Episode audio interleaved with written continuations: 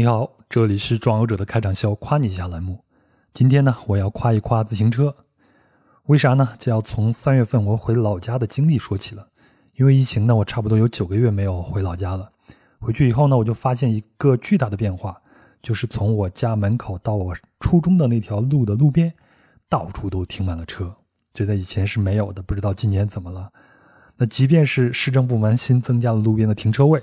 也提醒了，如果不按车位停车要传上网，但是你奈何不了车太多了，大家也是乱停。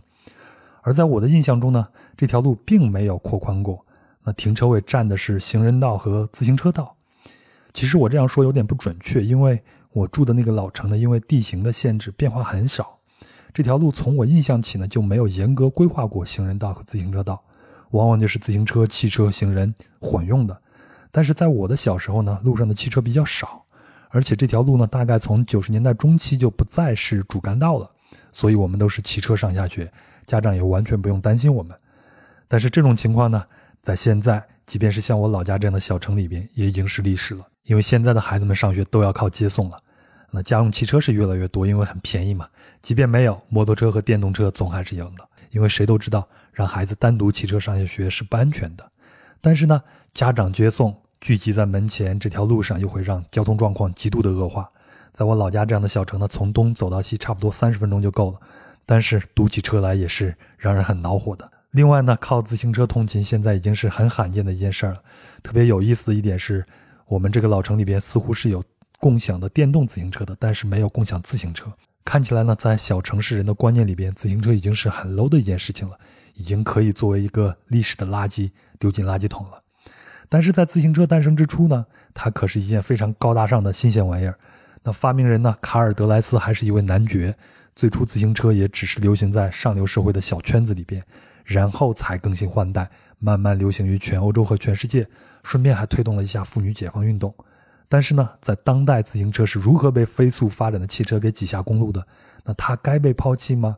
面对经济和环境的双重压力，自行车能够成为现代人走出？城市困境的方案之一吗？那这些问题呢，就是我最近在看的一本书，叫做《自行车的回归：一八一七到二零五零》。那这本书主要就是讨论这些问题的。那这本书的作者呢，是法国经济学家和城市规划学家弗雷德里克·赫兰。那在这本书里边呢，有这样一个记录：研究表明，当自行车的使用率降低时，骑行者发生事故的概率非但不能下降，甚至还会上升。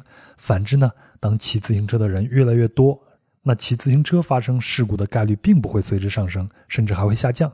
因此呢，减少自行车交通事故的要诀不在于限制它的使用，而在于大力倡导人们去使用。另外呢，在书里还有这样的一个故事：荷兰啊，也就是我们现在知道的自行车很发达的这个国家，那他们呢，早在1650年就已经达到了高度的城市化。那长久以来，荷兰人都保持着特有的建筑模式，就是低矮的房屋并肩相连，与街道处于同一平面。前庭呢是整个房屋不可分割的一部分。那现在我们去阿姆斯特丹还能看到这样的一些景象。那在居民看来呢，家门口的这块地方不属于街道，而是自家的小院。于是有了 “wonf” 这个词，它的字面意思呢就是居住庭院。那孩子们总在前庭跑来跑去，因此临街的窗户是不装窗帘的，以便于家长可以随时看到外面的孩子，照看孩子。那居民呢也有权在门口的人行道旁边种植花草作为点缀。一方面让自己的家看着更漂亮，也让整个城市看起来更宜居了。那读到这儿呢，我想这不就是我小时候的生活吗？邻里之间守护相望，小孩子们也可以在家门口的街上随便玩。那相比于现在的城市以及居民，那是属于宜居和温情的年代。在这我要说一下，你可别以为我这只是怀旧心态而强行赞美。你想想啊，生活在我们现在的大城市，一出门就是高速路、高架和快速干线。整个城市被汽车优先的道路给切割开来了，对自行车和行人都非常的不友好。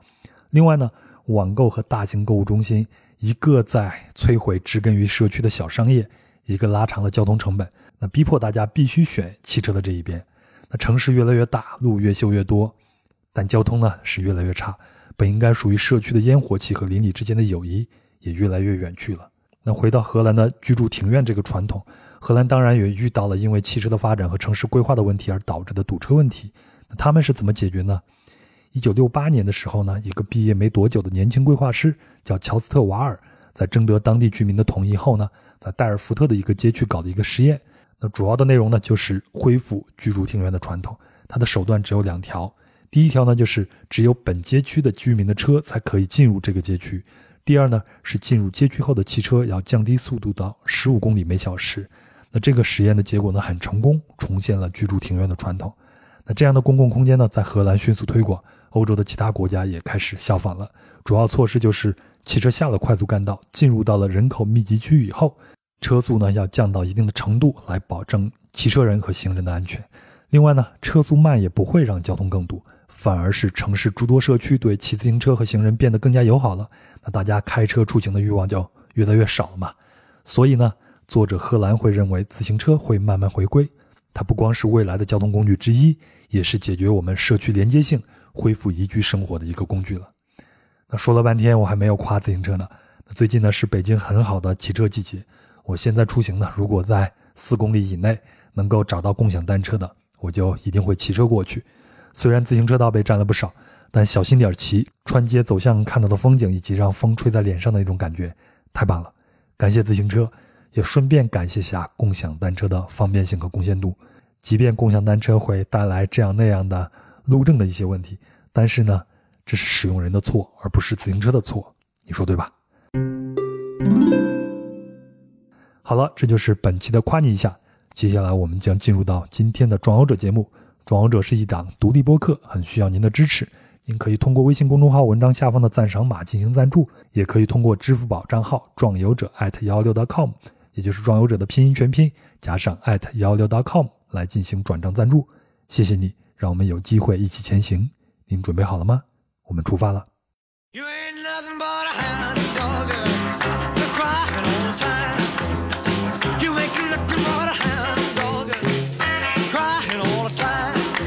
您好，欢迎收听《人文旅行声游记·壮游者》，让我们聊聊真正的旅行。我是杨。那今天我们的目的地是南极，请到的嘉宾是。国际南极旅游组织协会的探险队员棒哥，那棒哥呢，长期生活在阿根廷，在过去的三年里去了二十七次南极，服务过很多去南极旅行的游客。那棒哥呢，同时也是壮游者听友，我们大概是从去年八月份就计划着聊一聊他在南极的生活和见闻，那拖呀拖，拖呀拖，一直拖到现在。啊，现在呢，阿根廷首都布宜诺斯艾利斯也再次封城宵禁了，棒哥呢晚上也没地方去，所以我和他就一个在北京，一个在。比诺斯艾利斯也是在地球上彼此距离最远的两个地方，分了好几次才完成了我们的远程录制。所以呢，这是一个系列节目，会分数期推出。我会尽量多的向半哥打听和了解一些我通过纪录片、通过看书看不到的故事和细节，也尽量多的去丰富对南极的认识。特别是呢，半哥他是一个受过训练的探险队员，是一个南极旅游业的从业者。那从他的角度看到南极，会不会跟？普通的旅游者又不太一样呢，所以今天是第一集，我们就先从一个南极探险队员是怎么练成的开始说起。那我先请出棒哥给大家打个招呼。哎，大家好，我是棒，没错，我我就是棒，不是那个爆胎的棒，是棒极了的那个棒。呃，我是一个八零后的斜杠青年，同时呢，也是一只在过去三年里去过二十七次南极的毛海豹。那我平时在阿根廷生活的十三年中呢，主要从事的事情就是中西英三语翻译，嗯，地接向导、摄影师、摄像师，还有主持人这五个职业。那目前因为疫情的情况呢，我现在身陷南美洲的阿根廷首都布宜诺斯艾利斯，然后在这里向所有壮游者的听众问好。哎，那棒也是我们壮游者的老听友了，对不对？我们这期节目其实。从去年的二零二零年的八月份都一直筹划到现在，终于坐下来聊一聊南极了。是啊，是啊。其实我们聊南极，我还是想从你自身来聊起。我还对你自己的经历还蛮感兴趣。你是怎么到的阿根廷，然后决定在那留下来的呢？嗨，这个阿根廷，其实我觉得对所有人来说啊，呃，都是非常遥远的一个地方。我当时选择这个国家也是比较意外。那其实我在出国之前，我是零八年来的这个国家，然后出国之前呢，我学的是英语专业，但是毕业之后发现就业的压力还是比较大的，因为英语大概所有人都会讲，所以呢就说学个其他语言学什么好呢？然后当时觉得西班牙语是世界上第三大语言，然后用的人也比较多，比如说从墨西哥一直到。呃，世界最南端的这个阿根廷，然后除了巴西之外，基本上都是说西班牙语的，所以当时就奔着这个来的。那么在最早选择国家的时候呢，有几个选项。本来像我们所有学西班牙语的那些学生啊，他们毕业之后都奔着欧洲去的，像西班牙。但是呢，对于我来说，这个西班牙呃比较比较贵。当时因为囊中羞涩嘛，然后西班牙那边用的都是欧元，也因为赶上这个零八年的世界经济危机，所以当时说哪儿便宜去哪儿吧，古巴行不行？但是呢，古巴那边也没有开放这个对对私人留学生的那那种呃接纳，所以当时就选择了阿根廷这国家。所以你是到了阿根廷才开始学的西语，那那你从这个英语向西语去转换的时候，会觉得很困难吗？呃，对我来说，英语和西班牙语都是很像的，而且都是拉丁语系嘛。再加上你说有些词儿，比如说像饭店，英语是 restaurant，然后西班牙语是 restaurante，拼写基本上都差不多。然后，所以学起来难度没有那么高。哎，那你到阿根廷以后，你你你的感觉怎么样？它会很吸引你吗？是哪一些部分会吸引你，就一直留下来呢？嗯，这个国家首先来说的话，它是一个非常多元化的国家。怎么多元化呢？呃，这个国家早期的原住民基本上都已经不存在了，是从。呃，当年西班牙人和意大利人移民到阿根廷之后呢，他们就把原住民基本上都清理光了。那剩下的基本上都是来自各个国家的移民。那作为中国移民在这个国家生活的话，其实不会像欧美那种会有强烈的种族歧视，因为大家都是外来的人，然后他们对于外来的文化也非常的包容。所以在这里生活还是，尤其是这个国家还是又多驾驶，所以说我觉得跟中国没什么两样。其实留下来原因啊特别多。首先呢，就是说，呃，杨哥你在阿根廷的时候，你听过他们的 Tango 吧？当然，当然，当然。对，我还蛮喜欢的。嗯，我也是喜欢 Tango，没事儿总是听着 Tango 的音乐。我没记错的话，当时刚来到这个国家的时候，我搬的那个房间就是一个空荡的房间，有一张床。一个书桌，然后一个收音机，然后呢，收音机里边一打开，它放的第一个频道就是阿根廷的 Tango 音乐频道，然后整天就是听着那种从来没有听过的，又像交响乐，然后但但又不是交响乐，而且是那种特别有激情、特别有动感的音乐，让我觉得特别的痴迷。然后呢。当天抵达到阿根廷的当天啊，房东招待我吃的是牛肉，我从来没有见过那么大块的牛肉，哪怕就是说咱 咱国内做的那种叫什么土豆炖牛肉啊，那牛肉块到这儿都没得比，一大块牛肉，说到现在我都开始流口水了。所以你现在你那边是深夜十一点对吗？但是对阿根廷来说，现在还是个晚饭时间的。对。这个到了阿根廷之后，我接到的第一个下马威就是阿根廷的晚饭时间。我相信杨哥你也体验到了，晚上九点钟、十点钟才开始。对，我到的第一天呢是房东的房东男朋友的生日，房东是个女的。然后她男朋友过生日的时候说，我中午到的，他说我晚上请你吃饭。然后当时我说中午那都是下午的一点钟了。然后我说到晚饭时间，你像咱国内吃晚饭不得五点六点嘛？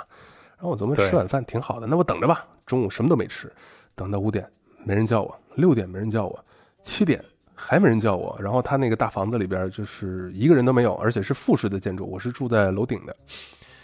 然后呢，到快八点了，我说不是把我给忘了吧？我觉得有可能，作为一个外国人刚来到这个国家，然后第一天他有可能就没想起来我来了这儿，然后所以我说嗯，肯定把我忘了。到八点多九点，然后开始犯困了，时差来了。然后我躺下了，躺下就是就开始睡觉。大概十点半的时候，突然有人敲门，把我敲醒了。我说干嘛？这个时候真是又累又饿又困，对不对？然后人家人家说你你怎么睡了呢？我要我们要请你吃饭呢，今天是我生日。我说我当时那个西班牙语不是特别好，所以我当时我说。心说老大，你叫我吃饭，能不能告诉我个准点？我不知道你们当地人吃晚饭这么晚呢。然后当时饿的都有差不多快要饿哭的那种感觉，前胸贴后背，然后又困又饿，然后我还想哭。但那顿晚饭吃的怎么样？嗯，硬撑着爬起来，然后这是一个牛肉，让我觉得。这爬起来是值得的，这可能是你到阿根廷以后感受的第一次文化冲击了啊！嗯，是。呃，其实我们之前也做过阿根廷的节目嘛，大家如果感兴趣的话，可以回头去听一下。呃，另外呢，我是去过阿根廷首都布宜诺斯艾利斯的唐人街，然后我在那儿发现了一个很有趣的一个事情，嗯，就是在那个街街头的那个地方呢，有一个按摩店，应该是搞应该是搞针灸啊、按摩啊这样一个店，嗯嗯嗯，然后就有一个老头在向一群的阿根廷人讲解哪个穴道治什么样的病，然后外国人就在看看得津津有味儿。这其实是我们中国文化向他们的一种宣扬嘛。那那你们在那边生活的中国人会把自己的中国文化向他们做一些宣扬吗？呃，会的，会的，就像你说的那个老头儿一样，其实我估计我也我也见过。然后我不知道你看那个老头儿的是在宣传的时候，他用的是什么在宣传，但是我看到那老头用的西班牙语，对，没错。但是我看到那老头儿的时候呢，他宣传那个针灸啊，不是拿一个图再拿一个针在宣传，他是拿一个电动的那种针灸笔，然后再再抓着一个人的手，然后就开始给你展示说，哎，这块儿是通什么穴道的，那块儿通什么穴道，然后一按那个灯还亮。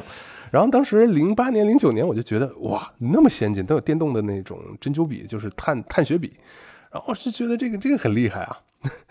然后，其实阿根廷人在了解中国的文化，不光通过像这位老先生一样用西班牙语给大家介绍学到，而是还有着各种多种多样的方式。比如说，像阿根廷，我们中国过新年的时候啊，会在唐人街附近有一个很大的广场。那那个广场呢，会由市政府批给我们的华人团体，然后呢，华人团体会在那里搭建舞台，然后在那里在农阿根廷的农历新年，呃，在那里进行舞狮啊、舞龙，呃。打太极、表演武术、民族舞、民族乐曲等等等等这些东西都有，然后像我也是其中之一吧，算是呃宣传中国文化，因为在呃这种活动当中呢，我会去客串主持人，所以你就是阿根廷春晚的朱军这样的一个人物，是不是？天哪，不敢当，不敢当。但是我们主持大概有四五个人，然后呢有一个在阿根廷生活很久的华人，然后呢他是台柱，然后像我们这些呢是串场，然后通过用西班牙语将中国的文化呀、中国的那些传统的故事啊，然后节目的名字啊等等等等去介绍给大家。然后我没记错的话，我最后一次是二零一六年。在那里主席主持过最最后一次春晚，然后之前是一五一四年连续三年。嗯，你会感觉阿根廷人对这些文化感兴趣吗？或者说他们感兴趣的点主要集中在哪里呢？嗯，其实啊，我觉得我们展示最多的还是中国的传统文化，然后现代文化，比如说呃，像阿根廷人能接受得了的，就是说。呃，一些流行歌曲，像我们这有一些出名的歌手，然后当地华人圈比较出名的歌手，专门唱中文歌曲的，比如说唱个小苹果啊，呃，唱个什么这些流行的 pop 音乐之类的，也是很受欢迎的。比如说音乐，就像韩国在世界上影响最大的是 K-pop，那中国在世界上影响最大的就是武术，当地的华人华侨，呃，都会有一些。传统的武术团体，那么这些武术团体也都会来到庙会上，然后向阿根廷人展示我们中国最传统的这些精髓。哎，那我觉得中国的传统文化在海外展示最强烈的应该是我们的中餐吧。所以，我们完全应该在舞台上架一个锅罩，然后展示一下颠勺什么的。杨哥，杨哥，杨哥，真是杨哥！开玩笑，开玩笑。咱咱们壮游者到哪儿都离不开谈吃，尤其是你一说在在舞台上架锅，我就立刻想到了要做拉面，因为拉面这东西在阿根廷还没有，而且呢，我最馋的也就是这个拉面。那你可以引进一下，把中国的牛肉面，也就兰州牛肉面引进过去啊。嗯。我我曾经有一个朋友，他学了，特意回兰州学了做拉面，但是因为刚好回来之后也赶上疫情啊这些乱七八糟的事情，所以没开，没开他的店。但是呢，这种东西啊，除了这个传统的文化，就这种吃的东西，我觉得是最能让这些外国人爱上我们国家的一一个一个重要的。当然当然。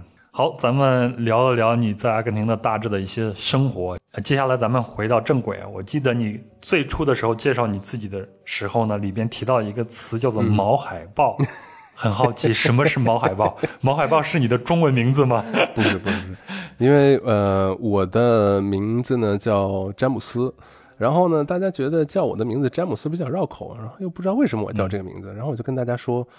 我的名字是我的英文名字，没有西班牙语名字叫詹姆斯的，所以我就维持了这个光荣的传统，就就叫自己詹姆斯。然后是从电影《零零七》里面来的 James Bond。嗯，然后那个其实那是一个老华侨啊，那老华侨跟我说，什么詹姆斯，我就叫你棒就得了，这么棒一小伙儿。然后因为是北京人嘛，说的那个话特别的字正腔圆，棒。然后我就嗯可以叫叫我棒得了。然后呢，这个说自己是毛海豹的话，其实跟我自己的活动范围有关吧。因为呢，我是住在南美洲的阿根廷首都布宜诺斯艾利斯，就是那个号称南美巴黎的地方。然后外加我的另外一份工作呢，是做极地探险队员，所以平时活动的范围就像毛海豹一样，主要是在南美洲，嗯，亚南极区域和南极半岛附近。然后我的身高一米八四，然后再穿上深色的防寒服，在南极大人边岸岸边上一戳啊，活脱脱的一个就是看地盘的毛海豹，所以我就 我就说自己是毛海豹。海海豹我是见过，但是毛海豹它是一个什么样子呢？我因为我没有去过南极嘛，所以没有一个直观的概念。呃，这个毛海豹其实它就叫做 Antarctic Fur Seal，然后呢就是南极毛皮海豹。它的长相呢，你要没见过的话，你可以想象成一个大耗子。那是一只长着老鼠脸的海狮，能想象到吗？而且还有小胡子的，能想象，能想象。眼睛也特别小，然后脸尖尖的，特别好玩。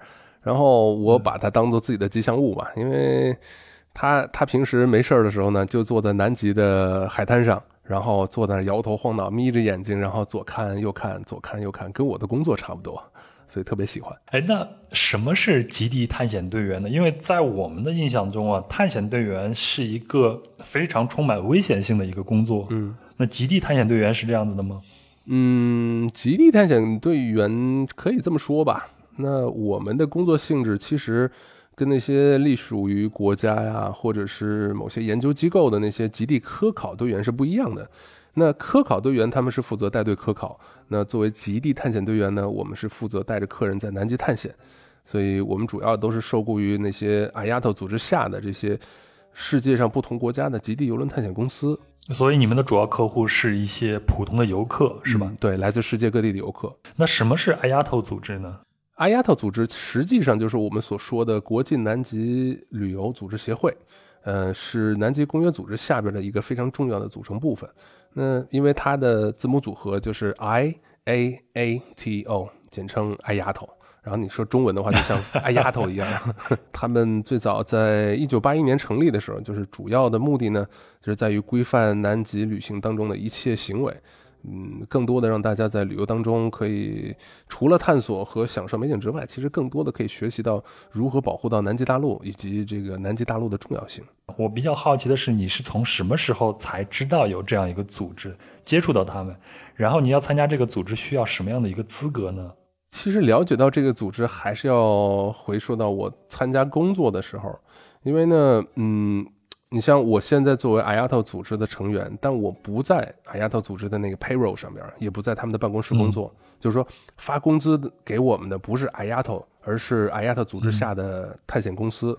那如果要参加这个工作的话，你首先先是要有探险公司去招聘探险队员。所以呢，呃，他先进行招聘，那你需要进行各种资质的审核。审核通过之后进行面试，然后面试之后再复试，通过之后呢，公司就会以运营商的名义，就是极地运营商向阿亚特组织递交这个申请书。那申请书申请成功之后，然后我们才可以去学习阿亚特发的那个文件，那个文件叫 Form Field Operation Manual，中文叫极地操作手册吧，算是一个资格考试。那等你通过了这个考试之后，才可以正式的成为阿亚特组织下的极地探险队员。嗯，那这个 FOM 它是一个很庞大的一个知识体系吗？你学起来会觉得困难吗？其实的话，说难倒不是很难，主要是要消化很多资料。因为这个 Form 它的文件呢，从最早的两千一几年的文字版，就是那种实体实体文字版，变成了这种电子版。那这个电子版呢，它是没有任何视频文件让你看的，不是说你看个视频就可以学，不是，而是就是各种 PDF 的文件，包括比如说岛屿的介绍啊、地图，嗯，动物的行为和观察方式，呃，各种保护区的资料，还有考察站的背景等等等等，光这些资料就两点五个 G 啊，这么多呀！然后而且感觉它是一个跨学科的知识啊，嗯，差不多吧。它里面包含了很多很多，就相当于是一本我们在工作时候需要用得到的说明书。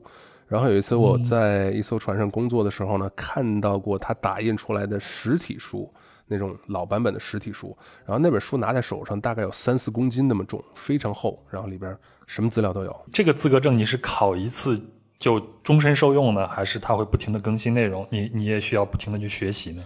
嗯，其实这个 IAT 考试应该属于中文叫做年审吧。然后，因为国内的导游证是好像是三年重新审核一次，好像是重新换新一次。但是我们的呃 IAT 考试呢，是每年都要在季度开始之前要重新考试，因为每年会有不同的新的制度放到里面，然后新的呃要求。所以呢，如果你考试通过不了的话，就没有办法去南极工作了。其实一大部分要靠死记硬背吧，然后。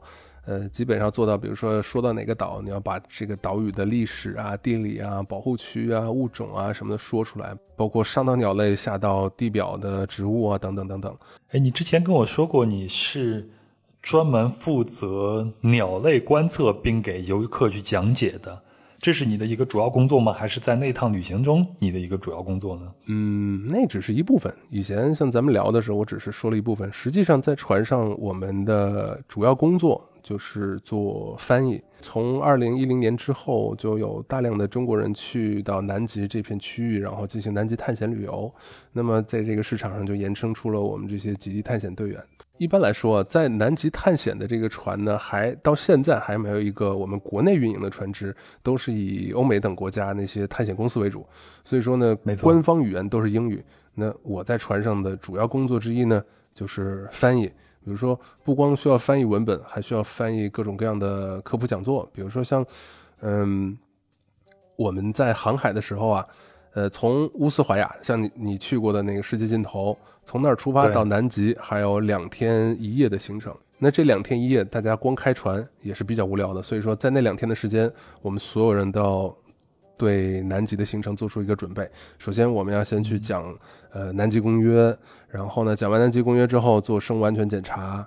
检查完了之后呢，那些专家会在船上用剩下的时间给大家讲解这些呃天文啊、地理啊、历史啊、鸟类啊、动物啊等等等等所有的这些。然后这些呢，他们都是用英文讲的，那我们就有必要把他们讲的这些东西即时的翻译成中文，然后传递给客人。那我在船上的主要工作之一就是同声传译。那说白了，我就是一话痨，每天早晨起床，呃，一直说到睡觉前。那就是光航海日，我们每天早上起来要较早，然后每天翻译讲座，每场讲座一个多小时，然后四场讲座，再加上平时的呃。会议呀、总结啊、登录须知啊等等等都是英文的。然后到了陆地上呢，我就是自然向导，因为所有人在登陆之前，我们要先登陆。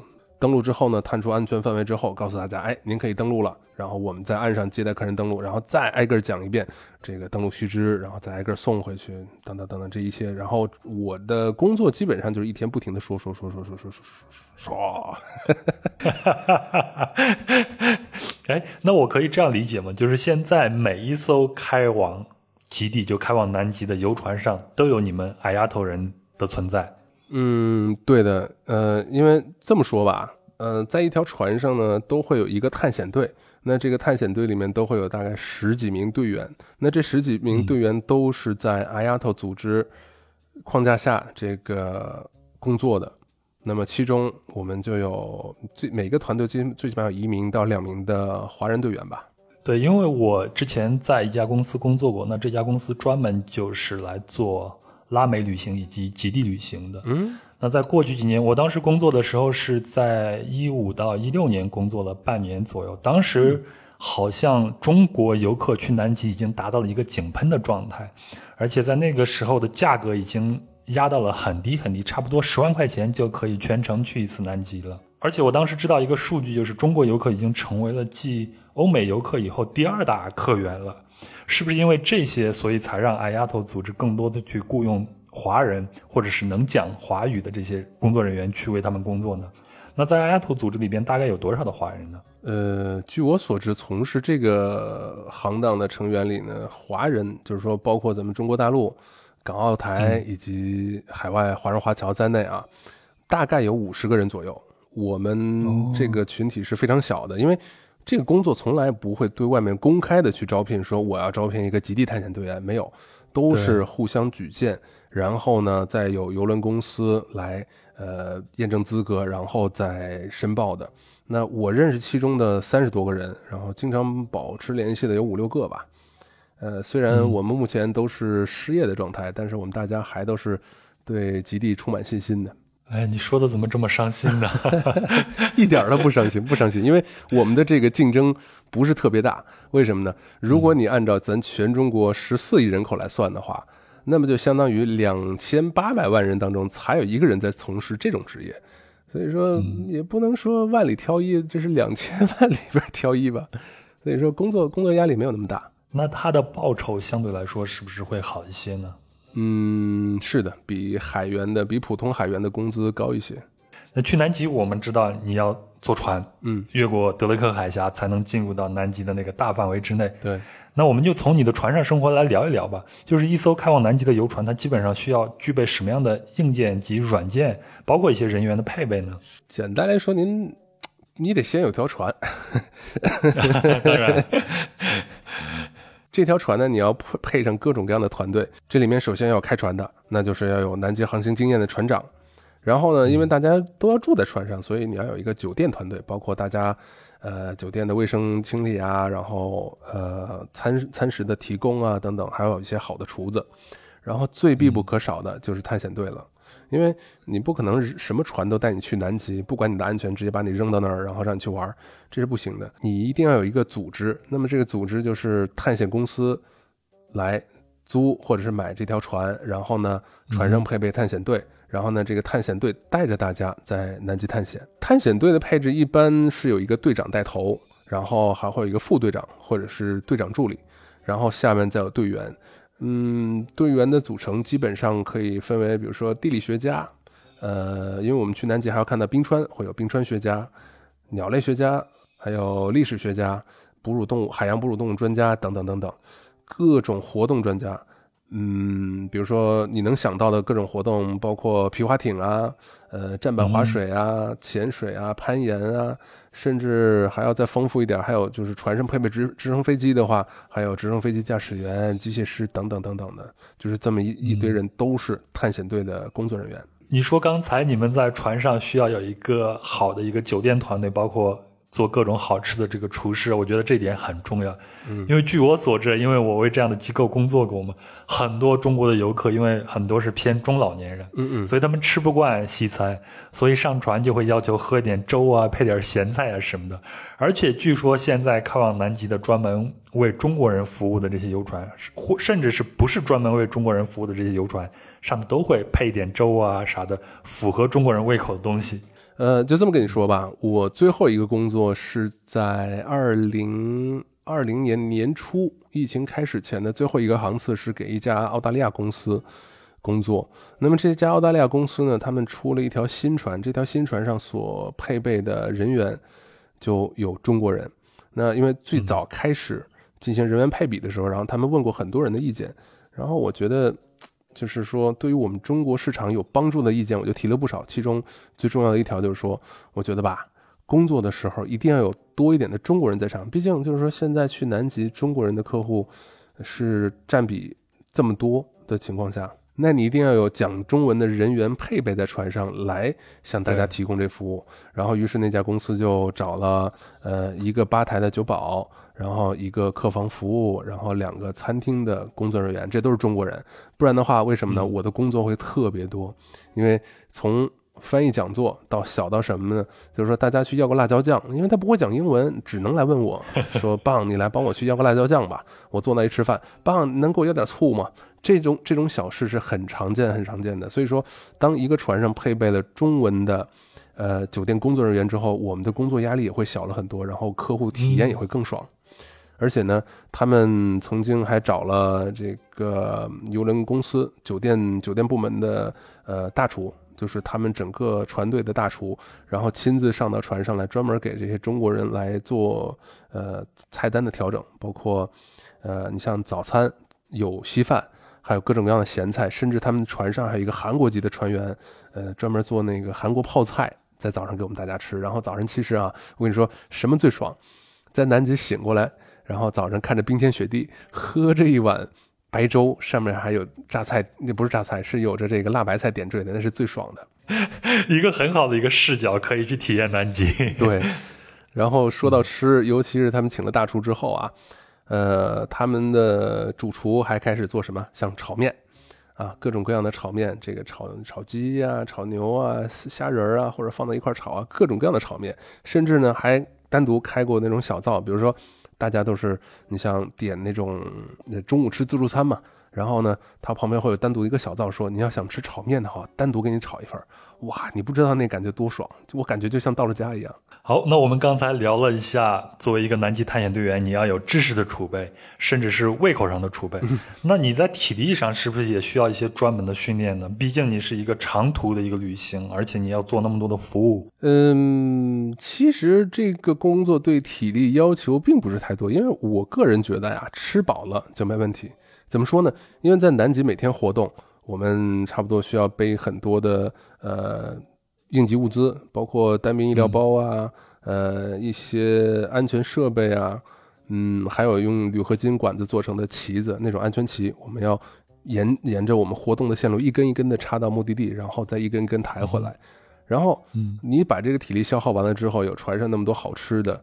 来补充，那你平均每天消耗两千三百到五千多卡路里的那个能量，然后靠着这些美食补充完了之后，就没有什么问题了。你像在我们这行业里边，就我所知的哈，据我所知的啊，有大概五六十岁的那种极地的历史学家在工作，他们的工作每天就是开着船带着客人去登岛，然后呢，到了岛上，如果他们没有体力去陪着客人去徒步的话呢？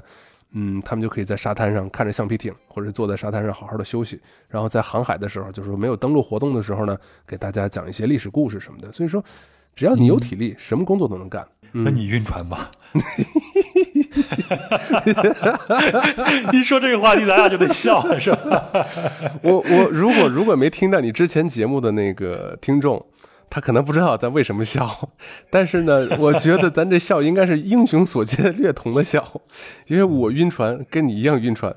我我记得你我也晕，我晕的厉害。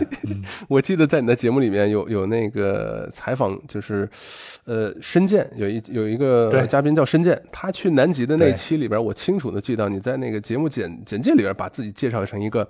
一出海就晕的小可怜，是 完全没错。我不知道为什么你这么说自己。晕船的时候你是完全没有尊严可言的。我记得最深的一次是在坦桑尼亚，嗯，从达雷斯萨拉姆，然后坐船到对面的。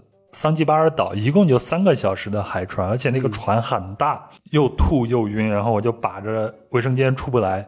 即便是出了卫生间，我马上就往甲板上一躺。那个时候，即便有人就是抢劫我都无所谓啊，我完全无所谓，就躺倒放平了，随便你了。我只要让我不晕，只要让我舒服一会儿就可以了。一出海就晕的小可怜，我我我跟你差不多啊。我我为什么就是说跟你有共鸣呢？因为在在做这个工作的时候，他呃怎么说呢？我在面试的时候，人家问 James 你晕船吗？呃，我说我不晕。我为什么说我不晕呢？因为我是拿自己坐渡轮的经验来考量自己坐船晕不晕的。那你想知道渡轮那么大那么稳，而且它的吨位应该是比那些普通的游轮还稍微多一些，毕竟你还要载货嘛。所以我就是以当时自己从山东坐船去大连的那个渡轮来说的。哎，我说我不晕船。那人家说那好，没有见过大海浪。然后人家说那好啊，你中国人很多人都晕船的，然后你不晕船，那这个工作你基本上就已经成了一半了啊！我说是啊，然后但实际上坐到这个船之后啊，我跟你说，嗯，我其实从南极往返二十七次，那么差不多就应该有五十多次是穿越过德瑞克海峡了。那在说晕船的这个方面，我是最有经验的。呃，说出来让我高兴高兴。首先让人高兴的第一件事就是说啊，你不管你坐什么样的船都会晕，为什么呢？因为你从陆地上再踏到那个开放水域之后，你会不适应的，一下子都会不适应。就像我作为作为从事这种工作的从业人员来讲，那我上船第一天和第二天，如果不吃一片晕船药的话，我估计是熬不过来。呃，所以你们也要吃晕船药是吧？对，就连有些时候连探险队长也要吃晕船药，真的，这我就是行业内幕。我跟你说，行业内幕就是说，你探险队长来领导大家去南极探险的，那过这德瑞克海峡的时候也会晕。那怎么晕呢？其实还不一样。我跟你说哈，在南极探险游轮的这个行业当中，有各种各样的船，比如说有奢华的五星级游轮，有那种普通的嗯游轮改装的极地游轮，还有那种最简单的，就是说住宿条件最简单、最最简朴吧，这词儿我觉得应该是比较保守的，最简朴的那种科考船，呃，我都坐过。那做过最好的五星级游轮，我跟你讲是什么样啊？它有一种减摇装置。我们一般在去南极穿越德瑞克海峡之前，他们就会把那个平衡翼打开。这个平衡翼的学名叫做减摇旗。嗯，顾名思义，就像海豚的两个侧鳍。然后呢，在平时在狭窄的水域里面行行驶的时候啊，它那两个侧鳍是收在背后的，就像是立正站好的样子。那到开放水域了，遇到大风大浪的时候呢，它那个减摇旗就会伸开。嗯，我没记错的话呢，那条船上的减摇旗是有两个劳斯莱斯。呃，发动机带的，而且呢，它那减摇旗的那个助力装置也是劳斯莱斯的，那牌子就是劳斯莱斯的。然后呢，它伸开大概应该有五米长、三米宽。然后呢，它会就像两个船桨一样。然后就是说，当你的船向一个方向，比如说向左舷倾斜的时候，它就会把那个右舷的减摇旗向下向下调。然后呢，直接就是把它那个旗扎到水里面，然后硬生生的用物理的那个抗力来把自己的一个船身摆正。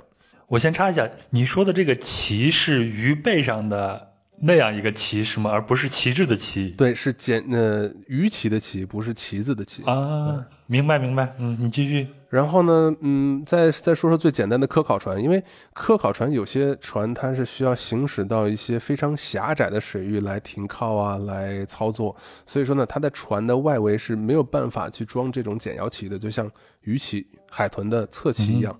所以呢，他们采用的稳定系统呢是采用船内的压舱水稳定。呃，打比方就是说，船在向左舷倾斜的时候，然后你瞬间通过很多的管道向你的右舷注入大量的水，然后用这个水自身的重量把这个船给压到一个平衡的状态。然后那船在向右倾斜的时候呢，它那个压舱水会被那种超大功率的马达迅速压向左舱左舷，然后呢，就是在。内部来完整的，就是来来完好的维持一个平衡的状态，但那个缺点就是噪音有点大。另外呢，它有些时候呢，就是在一些比较嗯狭窄的水域是非常有用的，可以让你如履平地的那么航行。但是真正到了开放水域，遇到大的暗涌啊什么的，那个效果还不如嗯普通的减摇旗来的来的痛快。OK，嗯，所以这个减摇旗，包括你说的压舱水的稳定器，它只是能一定程度上减缓你船左右摇摆的这个程度，嗯，但是它并不能完全阻止它。让你们在上头跟平地是一样的。嗯，其实怎么说呢，还是风平浪静是最好的。但是，但是这个你去过德雷克海峡肯定是不可能的嘛。嗯，你十次最起码有个一次两次是风平浪静的。但是，但是，但是这个话说回来啊，如果说风平浪静的话，你会少了很多乐趣。我不是说让你征服大海的乐趣，而是呃去观景的乐趣。比如说像信天翁。然后信漂泊信天翁这种动物啊，它是世界上最大的一种鸟类。然后由于它的这种展翼特别大，展翼没记错的好像是三米还是多少来着？三五米吧。啊，好长时间没去南极都忘了。然后它是没有办法扇动翅膀来让自己飞行的，所以说它完全是靠着风来飞。那么你在穿越德瑞克海峡的时候，风浪越大，你在身边船的旁边看到的各种各样的鸟类就越多。所以，嗯，这是其中的乐趣之一。那么乐趣之二呢，就是看着那些像你这样的晕船的这些 小可怜们，真的在海上漂的时间长了，我们不晕的时候，剩下的时间都是在其他人晕船的时候去帮助他们。因为，呃，我这么跟你讲吧，呃，我们在南极遇到的，就是以我个人的经验来讲，我在南极遇到的最大的风浪，差不多要有十五米左右，十五米高的巨浪。你遇到这个十五米的风浪是在德雷克海峡遇到的吗？要我们要不要先给大家先稍微的讲一下什么是德雷克海峡呢？哦，对，这个德雷克海峡是在南美洲最南端，是如果大家看过春中春光乍泄的话呢，就会知道在世界的尽头有一个灯塔，从那个灯塔出去之后有一个海盗叫做比格海盗或者是比格海峡，穿过那条海峡之后向右转，一路向南。从那边起一直到南极半岛的尖端，也就是乔治王岛那边，那片水域就叫做德瑞克海峡。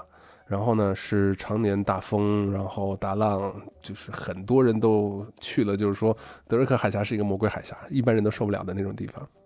哎，那你碰见那个十五米的巨浪，就是在德瑞克海海峡碰到的？嗯，对，十五米的巨浪差不多就是一幢高楼的那个一个距离了。你可以这么想，如果一层楼大概三米多高吧，三米五、四米，那么一个十五米高的浪，差不多相当于四层楼。然后四层楼的高度从海面上来算的话，那我们在船甲板上的那层是三层，因为下面还有第三层、二层，还有。那个轮机室，所以说那个浪十五米高的浪能从三层甲板打到六层甲板，然后我的那个船呢是驾驶室，就是剑桥在第五层甲板，然后当时在驾驶室的时候，那个浪打到剑桥玻璃上面，那个玻璃都轰隆轰隆的响，就那么大的浪。其实我我就这么跟你说吧，我经历这次巨浪是什么时候呢？是在一八年圣诞节的时候。那时候我们刚好去完南极，从南极返航，然后返航之前我们就看到两个巨大的紫色的，不是红色的啊。红色一般大家看到天气预报，红色的相当于嗯风很大，但紫色的就相当于风非常大，都不适合于航行。所以说呢，那天返航我们要一定提早大概呃半天的时间返航，是为什么呢？就是为了从两个低气压带中间穿过去。那么中间穿过去这个时间，包括路线都要拿捏的非常准，所以说呢，在开始之前，我们就跟大家说啊，吃完晚饭之后，我我们去广播，船上都有那种公共广播，我们就说，呃，今天晚上几点钟我们将会行驶到开阔水域。那虽然我们是圣诞节的前夜，但是今天晚上呢，我们所有的庆祝活动就呃取消。我们大家如果有晕船的乘客呢，请千万不要忘记在睡觉前服用一片晕船药，同时呢，将呃船上。您舱房内任何容易滚落到桌子下的易碎物品和容易摔坏的物品放到舱内的甲板上，这是我们广播上面提示的最重要的一条信息，就是你把易碎的东西全都放在那个地上，就防止它掉落之后摔下来、摔碎。然后另外一条非常重要的信息呢，就是说，请保持，请时刻保持一只手放在船上。嗯，这你能理解吗？放在船上的概念是什么？就是一只手一定要摸到船体吗？呃，差不多。这不像是玩咱们，比如说是那个小时候玩一个什么游戏来着？你要一定一一一定抓着那个人不松手的那个游戏叫什么？我忘了。但是保持在船上什么意思呢？就是说，哪怕你觉得不晕船，你摔不倒，但也是一定要一只手扶在船身上，因为船各处都有栏杆，然后你抓着那栏杆，防止突然突然有大浪。打到船上，然后你摔倒受伤这个情况。然后当天晚上，那如那如果你那如果你睡在床上呢？你睡在床上，如果你睡着了，你可能两只手就没有主动意识去抓这些栏杆了。嗯，你们在船上的那些床铺上有没有像安全带这样的东西，把大家给捆起来不就得了吗？其实这个事儿吧，我跟我我挺不好意思启齿的，我也想过这事儿。但是你作为一个五星级的船，然后。你的床是那种双人大床，当然双人床还好一点。但是如果两一个房间两个乘客，然后又不是一家子，肯定不能睡双人床了。那那个双人床要分开。那作为单人床来讲，它中间又不会有那种挡板，因为还要合起来。所以说一个安全带，我觉得是很有必要的。但是呢，但是呢，它就偏偏没有。然后但是呢，也会很少有机会遇到这样的大浪。所以说，一般情况下不会把你从船上颠下来。但是我呢？不是，不会从床上颠下来。抱歉，要从船上颠下来，那就完蛋了。就是说，从床上颠下来的机会非常少，但是我就有这么一次。呃，不是我说的这次，是之前的。因为我的床平时都是在一个固定的位置，它的床上都会有钩子把床给固定住。那我觉得两个队友之间离得太近了，而且我那队友打呼噜，所以我就把这个床上的钩子摘了下来，然后把那个床呢从舱船舱的中间的部分挪到了船舷的那边，靠近窗户的那个位置。这样的话呢，船就离它远了，我的床就离它远了一点。然后呢，哎，睡觉能舒服一些。但是有一个问题就是说，这个床不稳定。然后有一天晚上，呃，也是浪挺大的，但是大概也就十几米吧，没有到十五米那么高。十几米，当时我睡在床上的时候呢，就是一个立正的姿势。然后大概像立正，双手掐腰，然后两个胳膊大概有点弧度。为什么那样呢？因为你撑开这个弧度，你可以就像像，呃，支有一个支撑物一样，然后支撑着自己的这个身体在这个床上不会晃下去。这要好好的解释一下为什么要这样做，因为它那床垫呢是特别软的，比如说你。身体的重量压到一边之后，它那个床垫的边沿啊会陷下去，而不是像有些船的那个床垫是硬的，会维持一个平衡的状态。所以它那边一陷下去之后呢，我的重心就会往边上翘。然后外加这个船没有，对不起，外加这个床没有挂到钩子上，然后我在往一边斜的时候呢，床腿儿也开始倾斜。在某个特定的角度的时候呢，我的这个床就像是一辆赛车过弯道的时候，两个轮子，一侧的两个轮子起来，另外两侧轮子在开。然后我当时没睡着，我就特别特别的享受这个过程。然后我觉得，嗯，我在维持这个平衡，咣当，然后这个床又靠在那个船舱船船舱的那个墙壁上，然后隔一会儿，哎，又斜起来。当时我觉得正有意思，我我在慢慢体验的时候，那个浪突然来一个大的浪，然后直接我跟床连个儿就是 一块翻了过去，然后我被压在床下，然后床垫把我压在底下，然后我我我就在那下面傻笑，因为我觉得就是在航海的过程中，你可以从床上摔下来，但是如果说你被床扣在甲板上，我估计我是头一个。所以这个事情在你们探险队里边传为美谈，是吧？呃，没有传为美谈，因为这个我从来没跟任何人说过，这个这事儿挺挺羞耻的。但是在这儿呢，你们不认识我，所以也不会知道这件事儿。嗯，然后咱咱再说回那十五十五米高的大浪啊，那十五米高的大浪，我们当时遇到那个浪的时候，其实是后半夜了。那作为呃船上的工作人员，我们是不能去开 party 的，因为平安夜嘛，嗯。我们还要去站站个班啊什么的，去去四处转一转，绕了一圈没什么人。然后呢，呃，我从剑桥一直绕到船的多功能厅。那个多功能厅可以理解为船上的一个，就像阶梯教室吧，大家都在那块儿去听讲座啊什么的。哎，我路过那个多功能厅的时候，看到那边有几个人躺在那儿，我说怎么会有人在那儿躺着呢？过去看是谁呀？是我们船的六层甲板的。船东套房那个有大概五十多平米的那个套房的主人，他和他妻子，还有他的孩子和他孩子的女朋友，他们四个人躺在那多功能厅里边。我说：“你们怎么在这躺着呢？那么大的房间你不上去？”哦，对了，为什么呢？比如说，你现在拿起一个手机，你把你的样，你把你的手机竖起来，然后你开始左右的摇晃，你会发现。摇晃最厉害的地方是越高的地方，那他们在六层甲板是受不了这十五米高巨浪的摇晃，然后他们就降低自己的高度，然后跑到了多功能厅那里边睡觉，因为他们晃的根本睡不着。但是，是不是你买的这个舱房越高，也就是你的等级越高，你看到的风景当然是在风平浪静的情况下，你看到的风景会更好一些呢？是的，风景非常好。但是呢，在德洛克海峡，我们一视同仁，还是最低的地方睡得最舒服。嗯，所以世界果然是公平的啊！遇见浪的时候，你有钱人你也得下来睡。对，完了跟他们打过招呼招呼之后呢，他们就老老实实在那睡吧，给他们拿了点毯子盖上，然后我就下去，然后在一层的，就是一层甲板那边是所有的船员住的地方，然后船员因为整天都在海上待着，然后而且一层甲板就是在轮机房的上边，所以晃的没有那么厉害，然后大家就在那儿就是。船员就在那喝酒庆祝平安夜，然后当时受到邀请，我也去了呀。然后就是他们的船舱比较窄，比比乘客的船舱更小更窄。他们一个舱里面住四个人，因为那个船比较老嘛，而且根据现在新的海洋公约规定，就是船员最少就是最多一个房间只能住两个人。所以说那些老船他们还四个人一间。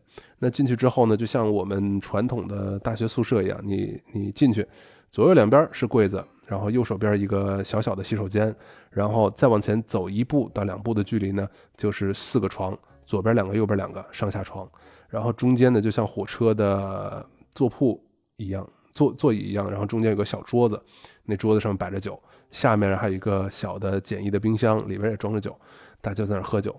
然后因为那个船舱里边就一个椅子。然后我还是客人，不，我不是客人，但是我是属于探险队的，所以说他们就说你来，你坐椅子，他们坐床，然后单人床上就挤了四五个人在那喝酒，我就坐在椅子上。然后当时发生一件什么事儿呢？就是说我们要为了新年，就是圣诞圣诞节干杯嘛。我刚把杯子举起来要跟对方去碰杯的时候，一个海浪打了过来。杨哥，你能想象到一个海浪打打了打了过来之后，我我我会发生一件什么事情吗？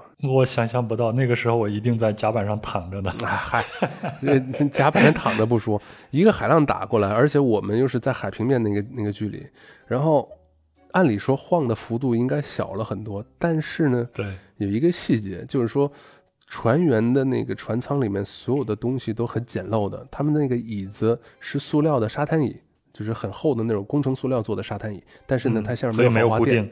对，哦。然后我就坐在那椅子上，然后手伸出去要跟人碰杯的时候，然后我被那个海浪硬生生推出大概三四米，然后从他那个桌子，然后直着滑到了那个房间的门口，仓房的门口。呃，然后我当时就是举着杯子愣了，我说怎么浪这么大会把我推得这么远？然后我刚要站起来去把那个椅子推回去的时候，他说你别动，把脚抬起来。然后哦。我当时我就下意识的就就听了，然后我就觉得很奇怪，为什么坐在椅子上把脚抬起来呢？然后那下一个浪回来的时候，我又又被那个浪推回到桌子那边，然后就是直接那个手举着杯子跟那个那个杯子碰碰到一块儿，开始干杯。呃，如果你要看过那个电影一九零零，那个叫《海上钢琴师》（Nineteen Hundred），海上钢琴师，他的那个桥段就是在海上弹钢琴，带着那个胖子记者在那个。船上弹钢琴那个桥段很逼真，为什么？对对对。当你把那钢琴的刹车松了之后，那个钢琴可以撞破简单的那种仓房，然后在很多地方滑。如果 所以说，那那个桥段，然后让我这么一经历，我觉得真的很真的很棒。然后像我们在底舱生活的人呢，都会把呃我们的舷窗叫做底舱洗衣机。其实呢，就是说坐在底舱里边，看向那个圆圆的舷窗外边。然后那个海浪打到舷窗上之后呢，它由于那个舷窗是圆的，然后它海浪会在里边卷一圈那么卷一圈的时候，然后就像是你坐在家里面看着那种滚筒式的洗衣机的那个窗户一样，然后那海浪卷还会带点泡沫，对，还带着泡沫。哎，那我顺便问一下，那如果要去南极旅行的话，到底是买高一点的，还是买低一点的，还是无所谓，就根据你自己的经济情况来决定的？嗯，这个以我的经验来说啊，我坐过五条不同的船。然后以我的经验来说，你买位置还是按你个人的喜好。如果你想要有阳台的，你就买个有阳台的。然后你说为了风浪小，你买个底舱的，然后平时你还一直跑在外面，其实很很不方便。所以说底舱有底舱的好处，有阳台有阳台的好处。那你买的舱仓位高也有仓位高的好处，因为毕竟不是所有人在德瑞克海峡都会碰到那么大的风浪，而且甚至有些人为了就是说买买买船票，然后呢选了船头的位置。那有些时候过德瑞克海峡的时候呢，船头的舷窗会用铁板铁板封住，这是为了防止海浪在打到船头的时候把玻璃敲碎。那所以在过德瑞克海峡的时候，你是没有窗户的，直到过了之后才会窗户会会被打开。所以说，如果你不知道的话，要要去做很多很多功课来了解这个船的历史啊、构造啊，然后舱位啊。其实，嗯，如果不挑的话，随便买无所谓的。哎，我记得你以前跟我说，就是遇见这种大浪。的时候呢，作为乘客好像还要，呃，不能穿拖鞋是吗？嗯，对，这个你听着可能觉得很不可思议啊，但是我这么跟你说，在南极那片大陆上是没有任何一家医院的，而且呢，在这种前不着村后不着店的地方，尤其是在开阔海域，如果你发生了什么事情，然后也是不会有立刻有直升飞机来进行救援的，因为你要根据天气情况来决定嘛。所以说，你可能觉得我穿拖鞋跟这个有什么关系啊？哎。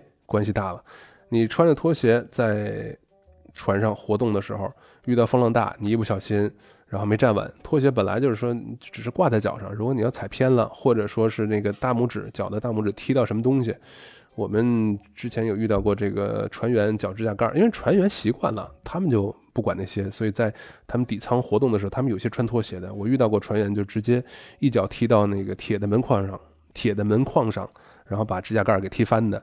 所以说，哎呦，很简单的一个道理，但是你一不注意的话，就就就容易受伤。甚至还有一个说法，就是说你不能去摸门框来来开门，你信吗？哦，这个我能理解，就是风浪把门给甩开，再甩甩到一起的时候，你如果那个时候刚好摸着门框，夹着手了吗？对，呃。简单来说，就是说开门的时候，在船上，不管其实现在跟大家说啊，大家一定记住，不管在什么船上，一你不能穿拖鞋，为了个人安全不能穿拖鞋；二不能摸门框开门，因为很多人把门拧开了之后就顺手推那门框，不是拉着把手。但是呢，在摸门框的时候，如果这个海浪一大，你没站稳，然后门也被带上了，所有的门都很重，然后那门会把手指头夹断的。我们曾经，呃，遇到过一个什么情况，就是客人在船上活动的时候呢，然后他开门就没注意晕船，然后扶的时候直接手扶在门框上，然后他卫生间的门直接就砸回来，然后锁上，然后他的大拇指就就在那个地方，然后差点被夹断。然后当时因为天气情况比较糟糕嘛，所以说他们一直是开到了，呃亚南极的马尔维纳斯群岛，然后在那个地方给他做的飞机的紧急疏散。所以在南极旅行的时候，防护的心态一定要时时刻刻挂在心上。另外一个就是听你们这些探险队员的话，你们要求怎么做就怎么做就好了。你说我们的工作另外一部分就像。幼儿园老师一样，每天要跟着客人说：“哎，你拿这个热水，不要不要那个开着盖子四处走啊！你要穿不要穿拖鞋，巴拉巴拉巴拉。”每天就是像幼儿园老师一样。嗯嗯，怎么说呢？在南极呢，我们一般来说就是小船怕浪，大船怕涌。我刚才说的那个浪其实算涌，一个十五米高左右的涌。然后，因为你船大船怕涌是为什么呢？因为你在开的时候，如如果不小心船尾的螺旋桨就是从海面露出来之后。那么它会产生一个非常高速的空转，然后又一下子有可能把这个发动机给烧了，或者把它的变速箱给烧了。那如果烧了之后，这个船失去动力了，然后再遇到那种涌浪的话，它就可能没有办法控制船的位置，甚至发生危险。所以说叫大船怕涌。那小船怕浪是什么呢？小船怕的就是那种海浪，一个海海浪接着一个海浪拍过来那种海浪。第一次接触这个浪涌的时候，当时是我第一次去南极，没有经验。然后天气特别好，当时我们是在一个没记错的话，那个叫做特里尼提岛上北下南左西西南角的那个叫做斯波特岛的一个火山群岛。然后呢，那边呢是我们在进行冲锋舟巡游的一个非常非常好玩的地方。那边就是呃有种各种各样的火山岩形成的这个岛群，然后岛群中间呢有像隧道一样的地方可以把冲锋艇开进去，然后还有各种各样的浮冰。然后在进行冲锋舟巡游的时候呢，我们就 不是我们，就是我第一次遇到了那种涌浪，什么样呢？就是打比方，你你在一片开阔的水域，然后呢，你可以慢慢的感觉到你自己的所做的这个冲锋艇突然一下子升高了大概五米到六米的这个高度，嗯，一层楼多高。然后呢，你会看到你自己的面前的这个水域啊，形成了一个向下的下坡。如果你要玩冲浪的话，估计不会害怕，还还会开心的。但是你在冲锋顶上，然后冲锋艇上坐的人，然后突然的，就大家就是做了一个下坡的这么一个一个一个动作，然后马上又一个大的上坡，然后船又上去了，然后再下来，旁边的景色是没有什么变化的，只有浮冰。然后你跟那个浮冰同时一下子升高了五六米的这个海拔，然后你会觉得很奇怪。然后你面前的这个空间一下子变成一个向下的下坡，然后下坡下下降了五六米。然后你会觉得自己好像是在一个大怪物的肚皮上，然后这个怪物在不断的呼吸，然后它一呼，然后一吸的这个这个时候呢，你就在它的肚子上，你不知道它什么时候会会翻个身，然后你就会葬身大海。那时候那种恐惧的感觉，然后让我就感觉整个人汗毛倒竖。然后当时呢，我们是在那片水域看鲸鱼。然后我甚至是以为这个海浪是鲸鱼在船下边游过带出来的海浪，因为鲸鱼的那个体重很重，然后体型也很大。我当时下意识以为，我那时候还没见过鲸鱼，然后当时下意识以为是一艘一条鲸鱼游过去了。所以那次过了之后，然后问了他们其他人，家说没什么，你以后会经常遇到这种情况的。然后后来习惯了，也觉得就没什么了。可能但是第一次去的人会非常非常害怕，或者是有一种敬畏的感觉吧。刚才你提到海上还有浮冰嘛？我我看过一个资料说，好像在，呃，南极啊，就是在这种海湾里边，连浮冰，特别是一些大的浮冰，都可以拥有自己的名字的。这是一件很幸运的事情。作为一大块浮冰，然后有自己的名字。呃，就是在去年二零二零年的十一月份，有这么一个很大的新闻，就是说有一个世界上最大的冰山啊，然后它呢，就是从嗯南极半岛一直在飘向南乔治亚岛。然后呢，这个冰山它的大小呢，跟整个南乔治亚岛的大小差不多，甚至呢，如果撞上这个南乔治亚岛的话呢，会对当地的呃野生动物造成非常严重的威胁。然后这个冰山的名字叫做 A 六八 A，这名字很顺啊，A 六八 A。所以每一个浮冰都是大一点的浮冰都是有自己的编号的。嗯，冰山从冰架上脱落了之后呢，嗯，它飘在大海上，然后它本身的那个质地非常非常硬，然后它体积又特别大，然后它也没有固定的航向，所以基本上是跟着洋流来来运动的。那如果它在飘动的时候撞上了船，比如说你像在一九一几年啊，那个泰坦尼克号，它就是撞到了冰山之后才沉的。那它对海上作业造成危险的时候呢，就会会被那个国际冰巡逻队来监测，就是有专门这么一个组织，专门是监测南大洋和北大洋的这种海冰动向的。那么遇到，尤其是遇到很大的浮冰或者很很大的冰山，他们会把这冰山命名，然后跟着它这个动向来提醒周围的船只到底应该是如何好行驶来避过它。好，那我们接下来再回到船上啊。据我所知啊，有很多这个。船员在航行的时候都会有一些比较迷信的事儿，比如说新船下水啊，会在船头摔一个香槟呀。我前段时间刚好看了一本书，叫做《海洋猫咪史》，就说在这船上都要有一只猫咪，然后它起到的作用，第一个是抓老鼠，第二个呢就是为了做一个吉祥物。那在你们的船上会有一些这样迷信的事，或者说会有一些什么样的禁忌吗？呃，禁忌是有的。禁忌是有的，当然不是说禁忌，就是说你做了之后会挨揍的那种。怎么说呢？我干过一件事儿是什么呀？我我干过两件事儿，是我记得亲身经历，而且印象比较深的。第一呢，就是说你不能在船上吹口哨。嗯，这怎么讲？就是说口哨的声音啊，有可能会引来呃大的风暴。所以说呢，尤其是在船上，如果你吹口哨的话，会遭所有的船员鄙视。然后我那次是去剑桥，在剑桥上没事儿，然后天气也挺好的，然后剑桥的，然后船长的音箱里面放着俄罗斯的摇滚乐，然后听起来还不错，我就我也不会唱啊，然后就听着那个音乐开始吹口哨，然后刚吹还没一口气儿没吐完呢，然后那个大副就就就过来，然后拿拿胳膊撞了我一下，他说别吹口哨了，我说啊为什么呀？他说这个是禁忌。呃，千万不要在船上吹口哨。然后当时不懂，后来找船员，哎，问了一下，人说，哎，吹口哨千万不能吹，一吹了，如果来风了，那那就赖你，因为你把风引来了。嗯，还有另外一个就是不能背对大海，因为，呃，我就吃过这亏。怎么吃的呢？当时我也还是在剑桥，嗯，因为在剑桥的左右两侧有这种观测台，然后你可以在那里面更好的看到鲸鱼。呃，看到海上的一些动物什么的。然后当时我在剑桥的这个观望台上，在跟客人讲东西的时候，风和日丽，然后风也挺小的，然后海浪也挺小的，然后什么征兆都没有的情况下，我背对着大海跟客人在讲这个信天翁怎么怎么样，那个鲸鱼怎么怎么样，然后看客人脸上表情突然一变，就是那种好像什么东西要砸过来一样。然后当时我我下意识的一转身，然后你知道我看到什么吗？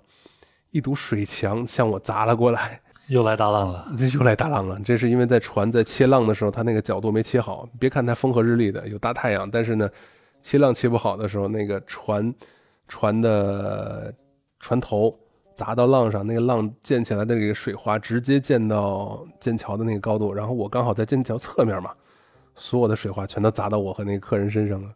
如果说我当时要面对着大海去跟他讲这些东西的话呢，如那我看到或者说在这个浪起来之前，我就可以把他和我一块儿就是带到一个干燥的地方，不会被水打湿。嗯，然后那天整个人浑身上下全都湿了，就是因为那个浪。你真正的有没有遇到过一些事故发生在你身上，或者你看到的呢？嗯，要是说事故的话，我想一想，嗯，我身上的也有，别人的也有。嗯，最危险的来说呢，就是我自己被压在一条船下边呃，但是我现在说出来，我还是想笑。你可以，你可以说我傻，啥呀？你可以说我傻，但是我确实想笑，因为就是说，很多人就是说被自行车撞、被摩托车撞、被汽车撞，对，呃，坦克撞可能没有那么、那么、那么、那么高的几率，但是被冲锋艇一条冲锋艇撞倒，然后被压到下边，这个几率应该挺低的。然后这种事情呢，我就遇到过。呃，怎么说呢？我们在南极除了用游轮把我们大家送到南极半岛附近之外呢，我们去登陆的时候还要去做一些小的橡皮艇。那么一条橡皮艇大概就是说，就像电影里边特种部队啊抢滩登陆的时候坐坐的那种橡皮艇，一个艇上大概可以坐十个人左右。然后那种橡皮艇是一种重型的橡皮艇，大概艇上自重就是带着马达的自重有七百五十公斤左右吧，然后你再加个驾驶员，你就再凑个一百公斤。呃，你别说我凑的多啊，我自己的体重就九十五、九十六，穿上防寒的衣服、设备什么的，怎么着一百公斤吧。所以说七百五加上一百就八百五十公斤。然后那个船可以核载二十名乘客，但是呢，为了安全考量，我们一般只装十到十一名乘客。所以说呢，当时那条船上是呃有一个驾驶员，再加上十名乘客，就十一个人。呃，八百五十一点八吨左右。差不多一点八吨左右的一个船，然后我觉得跟一辆车的重量差不多吧。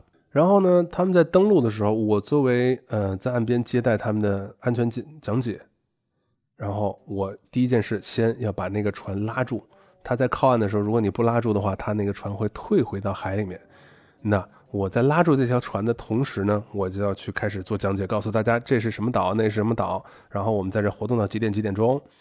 我当时呢，就是由于工作的惯性，然后已经就是说，所有船已经是所有的这些船次，大概已经十几艘船了，大家都已经上岸去玩了。最后一艘船，他们出来的比较晚。那我一看，那船上最后一艘船了，我也没有让同伴去去帮我去拽那个船，毕竟天气还是不错的嘛。然后那船过来的时候呢，我从船的正中间，就是正对着船头的方向，我去接那条船，结果呢。呃，那个船在熄火的时候，呃，速度没有降低太多。然后那个驾驶员呢，在熄火的时候，因为已经运送了好多次，在熄火的时候，他在看旁边的风景。然后熄火的时候慢了一点，后边有浪推了一点。然后我在接那个船的时候呢，本来我可以去被那个船，就是借着船的惯性把船向岸上拉。但结果呢，我在向岸上拉的时候，我脚下脚后跟那个地方有一个大的礁石。然后平时是在沙地里边的，但是当时一不小心脚后跟卡在那个地方了，然后我直接就向后倒下，就直接就相当于被那个冲锋艇撞倒，因为我没有没有退路了嘛。倒下之后，那个冲锋艇就沿着我的小腿一直往上，大概冲到我胸口脖子下面的位置，就是我一抬头能看见天空，不是不用抬头了，我就躺在水里面，然后能看到一半天空，一半黑色的橡皮艇的那个艇身。然后我就直直的被压到那个那个沙地的下面，就压出一个人形的坑，压压出了一个人形的坑来。然后当时呢，我被压倒的瞬间啊，我下意识的把两个脚外八字的向外撇，因为如果你不撇的话，然后整个那个脚后跟的肌腱就完全就会就会被压断了。然后因为还好那个沙滩比较软，如果是石滩的话，我估计就完蛋了。然后沙滩压出个人形的坑，然后旁边那个。怎么着啊？那个旁边队员都看傻了，说这人被，就用郭德用那个郭德纲的笑笑话来说，就压傻子了，压傻小子了。然后他旁边人看看愣了，然后说赶紧把他那个拽回来。然后那个驾驶员赶紧把那个冲锋艇的马达打开，向后倒船，然后旁边两个人推。然后我从我我就跟傻小子一样，我从那个艇下边站起来之后，我还傻笑着拍着身上的水，我说我没事，我还挺好的。然后活动活动腿，活动活动胳膊，我说没事，挺好的，竖个大拇指。然后船上坐的那些人都看愣了，你知道吗？那上面的人全都是，呃，因为最后一艘船是叫做摄影冲锋舟，他们是坐着那条船是在周围的海域逛了一圈，然后再回来的。然后他们所有人身上都带着摄像机啊、照相机啊什么的，然后再加上又是欧美那边的人，体格都特别大。那种人就是那那那种情况下，就我被压在船下，他们以为完了，这人完蛋了，这人完蛋了。然后我站起来傻笑的时候，他们就说：“这人是不是撞傻了？” 你们的冲锋舟是不是还碰到过一次冰川的崩塌呢？哦，那个冰川的崩塌其实是很难预料的。嗯，按照正常来说呢，我们在驾驶冲锋舟的时候啊，要与冰川保持一个适当的安全距离。那那个安全距离一般都是以冰山的或者是冰川的高度，然后乘以二来算。比如说这个冰川高一百米，那你就要离它保持最少最少两百米以上的距离。这样的话呢，如果那个冰山倒下或者冰川倒下的话呢，它在砸你的时候，你会有时间来做出反应。那么我们在工作的时候，有些时候会，呃，风平浪静啊，天气又好啊，然后我们有些时候会。凑近了去看一下这个冰川啊，或者冰山上面的这种野生动物，比如说有些时候冰山上会站着很多的企鹅，然后呢，冰川的上边，冰川和冰山是不一样的啊，冰山是浮在水面上的一个独立个体，那个叫做冰山。然后冰川呢，是以那种海岸啊，或者是以海冰为依托的那种冰川，比海冰更大一些的那种，那叫冰川。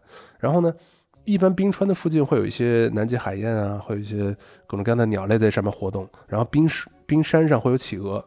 那么我们去看，嗯，我我这两种情况都遇到过。有些时候冰山突然自己在呃水里面发生自转，自己转了一个圈儿，然后上面的企鹅全都跑到水里，然后呢，那个在周围的人呢会被冰山带起来那个海浪给冲一身水，这是安全前提下啊，还还会被冲一身水。那如果是遇到冰川的话，它冰川如果突然崩塌下来，它那个水砸出来的水浪大概是很大的一个海浪，会产生一个很小的海啸。所以说，在你没有足够安全距离的情况下，你很有可能会被呃冰川砸下来的这个海啸给给冲翻。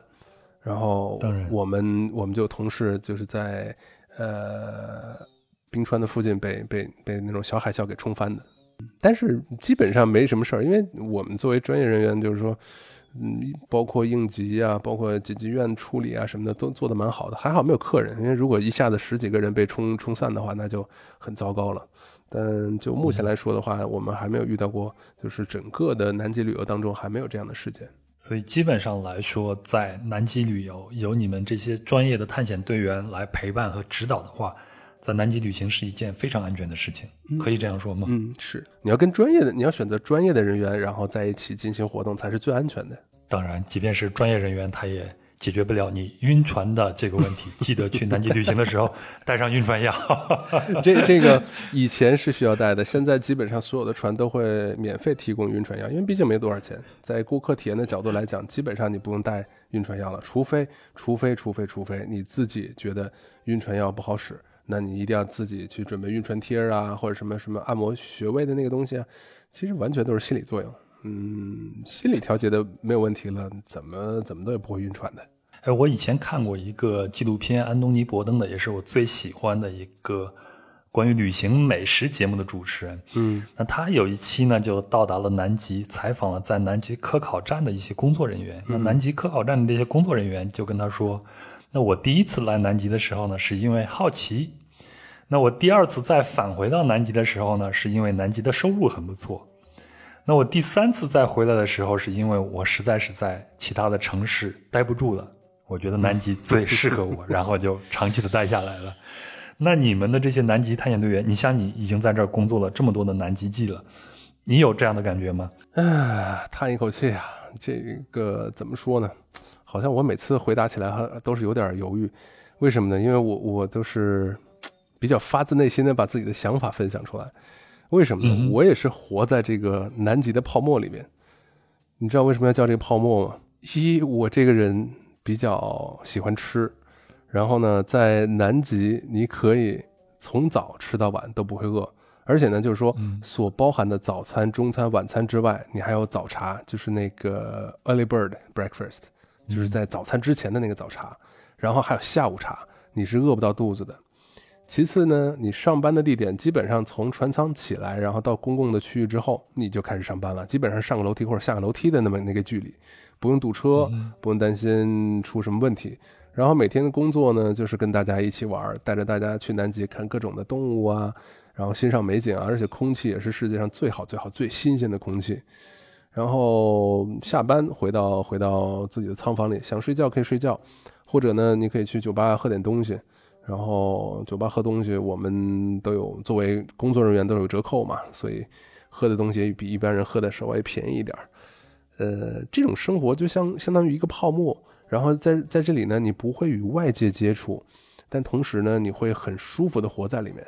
当这个工作结束之后，你回到陆地上，然后又要堵车，然后又像南美洲这边治安又这么差，又担心被抢劫，然后这个通货膨胀怎么怎么着，然后你每天还要去做饭，还要去洗碗，我天哪！我跟你说，现在在隔离，阿根廷从二零二零年开始隔离，应该已经隔离的满八个月了，然后应该是二零二零年的十一月份才开始开放的。那么现在二零二一年，他又开始重新进行社交，呃，社交限制，然后等等等等，就是在家里边已经待疯了，而且每天做的什么事儿呢？就是洗碗、做饭、洗碗、做饭、洗碗、做饭，除了这个没别的。所以我现在最想的就是回到南极。那我顺便问一下，你说它是一个泡泡，那这个泡泡很容易一捅就破吗？换句话说，我如果你愿意在极地工作，你可以一直在极地工作吗？如果愿意的话是可以的。然后咱说回这个泡泡。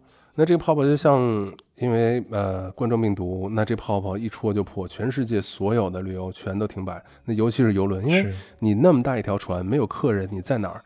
不管你是冷停机还是热停机，它都在那儿会有一种，都在那儿会有一种花费。那这个花费，如果你能坚持到疫情结束，那么这个公司可以维持下去；如果坚持不到的话，公司倒闭，那人员也都不会在那里工作了。所以说，这个泡泡真的就是一戳就破，而且非常的形象。这么一说，好像我们每个人都生活在很容易被戳破的一个泡泡里边。嗯，这个泡泡，但对我来说，这个两千八百多万人里面就出这么一个泡泡，我觉得在里面待着还蛮舒服的。如果愿意的话，我可以一直在那里面干到五十岁、六十岁吧。但实际上，因为距离社会，就是距离嗯人群太远。然后有些时候，我其实我觉得在南极工作久了，就是一下船会有一个什么情况呢？就是发现自己不会说话了。呃，首先就是你正常说话当然是没问题，但有些时候你表达的时候就就表达不清，甚至有时候会想，不然自己像企鹅一样叫两声，能表达一下更好的、更好的意思。我肚子饿了，嗷嗷就开始叫，更直观。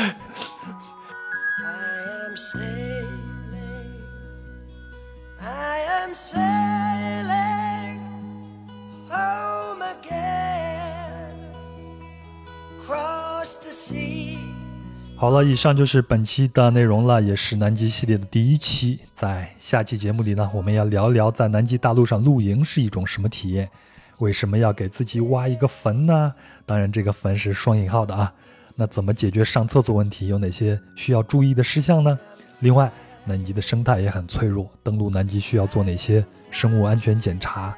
亚南极区域和南极现在又受到哪些外来物种的入侵？为什么要严格限制和野生动物接触呢？那这些话题呢，都将在下期里边呈现。那下期的节目会在五月十号星期一准时推出，欢迎大家收听。好了，再次感谢棒哥的精彩分享，也感谢您的陪伴。如果您喜欢本期的节目，请您分享给身边的朋友，让他们也知道壮游者的存在。也欢迎您在评论区里边给我留言。如果您想和主播和一些嘉宾直接交流，请微信添加“壮游者二零一八”，也就是“壮游者”的拼音全拼加上二零一八。那他呢会将您拉进群里边。